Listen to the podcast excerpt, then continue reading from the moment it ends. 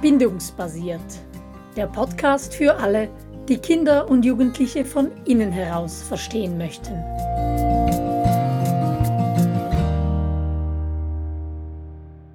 Was heißt denn schon reif? So heißt unsere aktuelle Podcast-Serie. Und heute schauen wir uns den integrativen Prozess an, also den Schlüssel zu emotionaler Ausgeglichenheit und Reife. Und wir, das sind Angela Indermauer und ich, Simona Zäh, und gemeinsam betreiben wir die Website bindungsbasiert.ch. Ja, und in den letzten Podcast-Folgen haben wir bereits zwei Reifwerdungsprozesse uns angeschaut und somit fehlt noch einer. Wir haben es immer so gemacht, dass wir in der ersten Folge den Prozess beschrieben haben und in der zweiten stellten wir uns dann die Frage, welche Rolle wir Eltern damit darin spielen und wie wir unsere Kinder darin unterstützen können. Und das möchten wir auch dieses Mal, wenn es eben um diese emotionale Ausgeglichenheit und Reifwerdung geht. Ja, und bevor wir es vergessen, noch ein kleiner Werbeblock in eigener Sache. Diesen Dienstag am 25. gibt es ein Webinar zum Thema Reifwerdung. Also wer das Ganze gerne mal im Überblick hätte, zusammengefasst und mit Illustrationen versehen, der findet die Informationen auf unserer Webseite. Ja, und heute fragen wir uns jetzt erstmal, was es denn ausmacht, dass ein Kind rücksichtsvoll ist, dass es auf ein Ziel hinarbeiten kann und dass es sich einfügen kann, lernt zu reflektieren oder auch auf Frustration geduldig zu reagieren. Ja, und das sind ja alles, was du jetzt aufgezählt hast, Angela. Fähigkeiten, mit denen kommen unsere Kinder ganz offensichtlich nicht auf die Welt und auch nicht alle ähm, Kinder oder Erwachsene entwickeln all diese Fähigkeiten und gleichzeitig können wir das unsere Kinder auch nicht lehren. Wir können sie das auch nicht unterrichten. Und diese Fähigkeiten, da sind wir jetzt schon mehrmals darauf eingegangen, wenn es um Reifwerdung geht, diese Fähigkeiten müssen sich entwickeln, sie müssen wachsen und gedeihen können. Und das gilt für diesen Reifwerdungsprozess der Integration ganz besonders, denn da spielt auch das Alter eine gewisse Rolle. Ja, und wenn wir, wir haben schon ein paar Mal über die Pflanzen gesprochen, die wachsen müssen. Und heute gehen wir einen Schritt weiter. Wenn wir die Pflanzen geerntet haben, dann können wir zum Beispiel einige Früchte mischen und dann gibt es einen Fruchtsalat. Und das ist das heutige Bild für diese Mischschüssel, für dieses Mischen können von verschiedenen Gefühlen, von verschiedenen Emotionen. Und da wollen wir einen Moment stehen bleiben. Es geht darum, dass unsere Kleinkinder ja jedes Gefühl, jede Emotion einzeln wahrnehmen. Und Ab einem gewissen Alter entwickelt sich die Fähigkeit, zwei Dinge auf einmal sehen zu können. Und bei einem Fruchtsalat sehen wir aber ja immer noch die einzelnen Früchte. Das merkt man immer dann, wenn Kinder anfangen, Dinge herauszupicken, die sie nicht so mögen. Ähm, ganz anders bei einem Smoothie da hat man keine Chance, außer es geht um die schwarzen Pünktchen von der Kiwi, aber alles andere sieht man ja nicht mehr. Und ähm, ein Smoothie ist quasi das Bild für das Verschmelzen. Es ist eins geworden, ein Einheitsbrei, wenn man das so ausdrücken will. Die Mischschüssel, die wir aber meinen, da geht es um gemischte Gefühle, die man aber einzeln immer noch sehen kann. Mhm. Und Integration meint eben genau dieses Mischen, also dieses gleichzeitige Wahrnehmen von zwei widersprüchlichen Gedanken oder von zwei widersprüchlichen Gefühlen. Und wenn wir von diesen gemischten Gefühlen sprechen, dann meinen wir eben diesen Fruchtsalat, wo wir beides oder mehrere Elemente noch für sich selbst haben und nicht ein Smoothie. Also mischen heißt nicht verschmelzen und einen Teig machen, sondern die einzelnen Elemente immer noch wahrnehmen. Ja, und Angela, Jetzt haben wir davon gesprochen, dass dieser integrative Prozess und dieses Mischen können von verschiedenen Perspektiven, von verschiedenen Gefühlen und Emotionen, dass das so wichtig ist für unsere emotionale Ausgeglichenheit und unsere emotionale Reife, auch für unsere überhaupt Fähigkeit, soziale Wesen zu sein. Kannst du das mit ein paar Beispielen aus dem Alltag untermauern? Was meinen wir damit gemischt im Alltag? Ja, das sind Dinge, die wir vielleicht gar nicht unbedingt dem zuordnen würden auf den ersten Blick. Wir erwarten zum Beispiel von unseren Kindern und oft eben auch schon von unseren Kleinkindern, dass sie rücksichtsvoll sind. Dass sie zum Beispiel, wenn sie in einen Bus steigen und vielleicht selber müde sind von einem anstrengenden Tag und da steht eine, eine Omi, die, die auch unbedingt einen Sitzplatz haben sollte, dann erwarten wir ja, dass unsere Kinder Rücksicht nehmen und dieser Omi dann vielleicht den Vortritt lassen und selber stehen bleiben, weil sie ja noch die jüngeren Beine haben. So hat man mir das jeweils gesagt. Und das ist zum Beispiel etwas, was man nicht einfach den Kindern, klar, man kann das Verhalten lernen, lehren, man kann ihnen sagen, man verhält sich so, aber wenn es von innen kommt, dann geht es darum, dass das Kind sich selber wahrnimmt, den eigenen Plan und eben gleichzeitig das Bedürfnis, jetzt in diesem Fall dieser Omi, die da gerade Platz nehmen wollte und sich selber dann zurücknimmt zugunsten einer älteren Frau.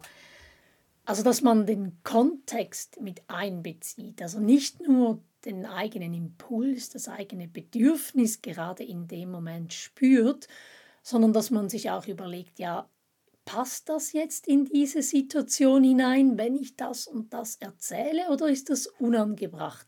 Soll ich jetzt meine Eltern unterbrechen beim Reden oder ist das gerade unangebracht? Kleine Kinder die können das ja noch nicht. Die würden dann einfach sagen, warum ist die Frau so dick oder irgendwie. Und der Kontext kann nicht mit einbezogen werden, dass das die andere Person verletzt. Und wenn wir eben reifen und älter werden und diese beiden Perspektiven gleichzeitig wahrnehmen können, dann sehen wir unseren Impuls, das doch den anderen mitzuteilen. Du habt die gesehen, die ist so dick.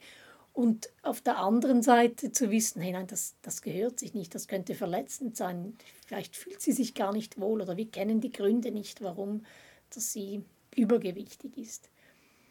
Genau. Ja, Kontext ist das eine.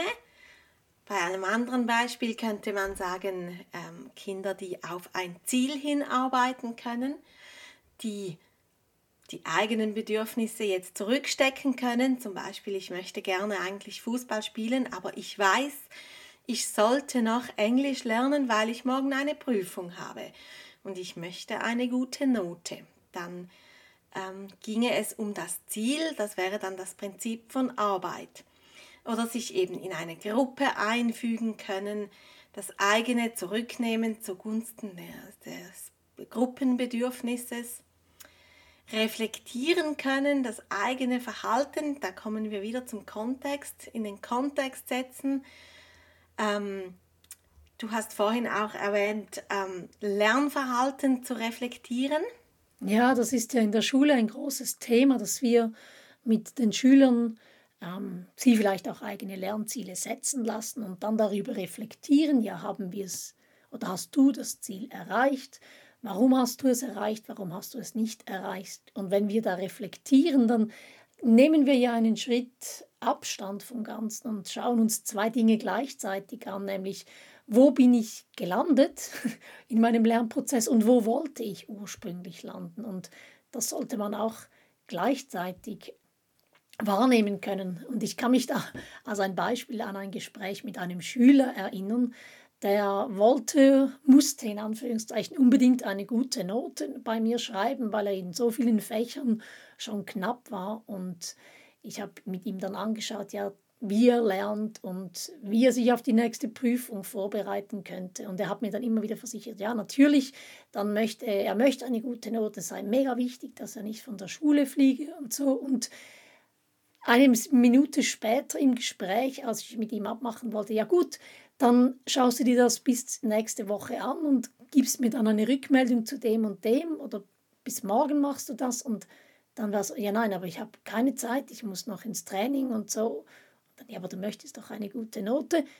Ja, das möchte ich schon, aber morgen habe ich Training und dass er das wie nicht gleichzeitig wahrnehmen konnte. Es war immer so nacheinander geschaltet weil er einfach diese Reife nicht hatte. Und vom Alter her hätte er das locker haben können, weil, Angela, vielleicht kannst du da was zu sagen, dazu sagen, was es mit der Hirnentwicklung zu tun hat und dem Alter. Ja, das passiert so quasi in zwei Wellen. Also unsere Kleinkinder, da ist es uns klar, die sind noch sehr schwarz-weiß, eines nach dem anderen. Und dann zwischen fünf und sieben entwickelt sich diese Fähigkeit, gemischt, äh, Gefühle mischen zu können. Das hat mit dem präfrontalen wir, Kortex zu tun, oder mit der Hirnentwicklung. Vorher sind sie genau. nicht fähig. Genau, der beginnt dann zu arbeiten in diesem Alter. Und das Ganze braucht auch viel Übung und Training. Am einfachsten sind äh, oberflächliche Gefühle zu mischen, Dinge, die, die nicht so tief gehen. Ähm, das geht am Anfang dann langsam vonstatten und dann wird es immer intensiver. Und dann haben wir das Gefühl, wow, jetzt werden sie groß und reif und so. Und dann kommt, kommt die Pubertät. die Pubertät und die holt uns auf den Boden der Tatsachen zurück.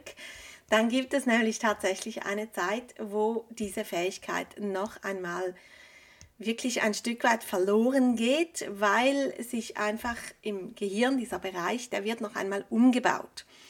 Und das ist dann die Zeit, wo wir uns fragen, hey, sind wir wieder im Kleinkindalter gelandet oder was ist da jetzt genau los?